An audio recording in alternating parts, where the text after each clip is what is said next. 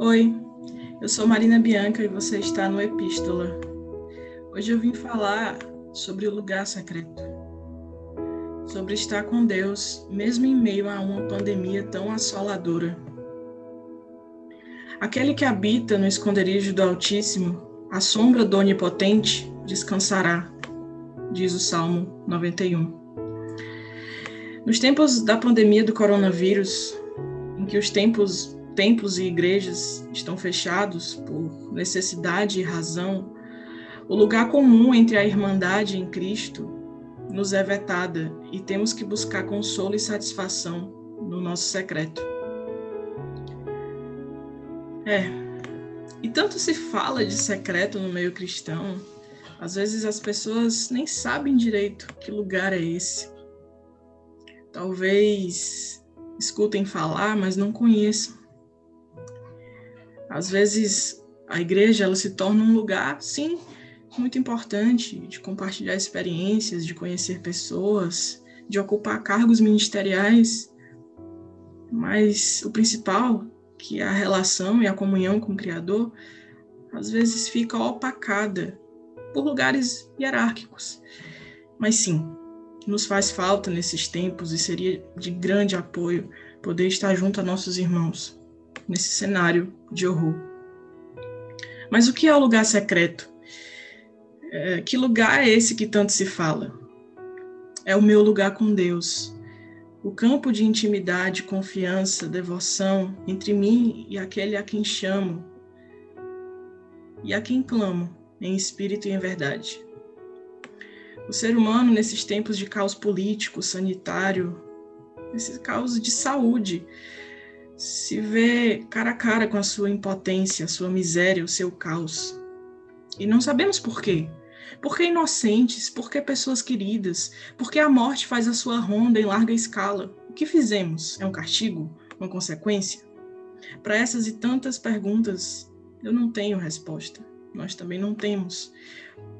E por vezes, enquanto crentes, nos perguntamos: cadê o nosso Deus? Será que ele não vê? Será que ele não olha? Mas não, nada foge da mão dele, por pior que seja o desastre. É sempre invocada na minha memória a promessa de que ele estaria conosco até os últimos dias. E se é insensato ir às missas, aos cultos, se é de risco comungado pão vivo nesse espaço de tempo, que nos lembremos do lugar secreto. E que lugar é esse? É aquele, aquele lugar que sempre se fala na igreja pelos nossos pastores, ministros, o lugar da oração pessoal.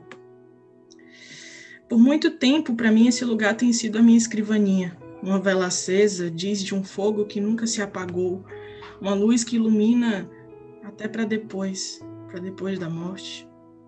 Neste lugar, tantas vezes eu larguei o meu pranto, minha dor, minhas lamentações e súplicas, meus pedidos, incontáveis pedidos.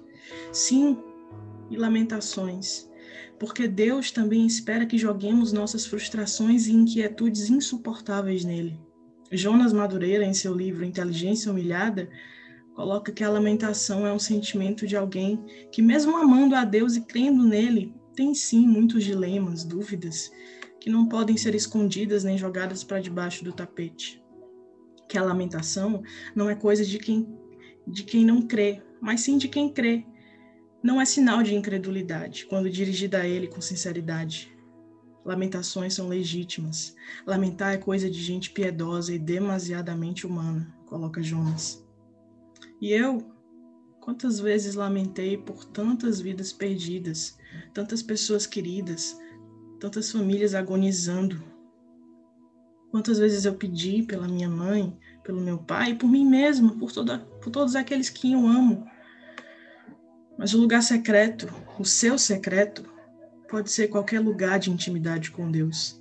Ali onde ninguém vê, onde o seu louvor é entoado e sua palavra meditada. O seu quarto, o seu escritório, um espaço de tempo no seu trabalho. É um lugar de relacionamento com o Criador, mesmo num cenário tão catastrófico. Um lugar de exercício de fé, em que não vemos, mas sentimos, sim, Foi no meu secreto que encontrei e ainda encontro o conforto de respostas de oração, o acalanto para as minhas lágrimas, o sossego para os dias tão difíceis que hão de se. O lugar secreto é simplesmente descrito em Mateus 6.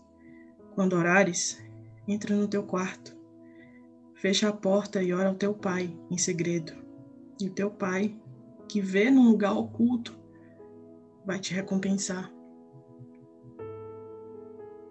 Ele vê. Ele vê que no nosso canto, no nosso quarto, na nossa mesa, onde quer que você esteja, de joelho dobrado, com a Bíblia, com o texto, com a vela, o cristão encontra meios de crer, de acreditar e ouvir nessa pandemia muitas pessoas retornando ao Criador. Um movimento quase que impensável de retorno a uma fé tão inflamada e aguda, porque é nele nós temos que depositar nossa esperança. É dele que nós não podemos nos esquecer nesses tempos.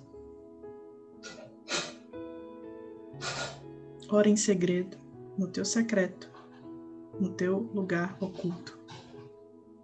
Porque ele escuta, ele vê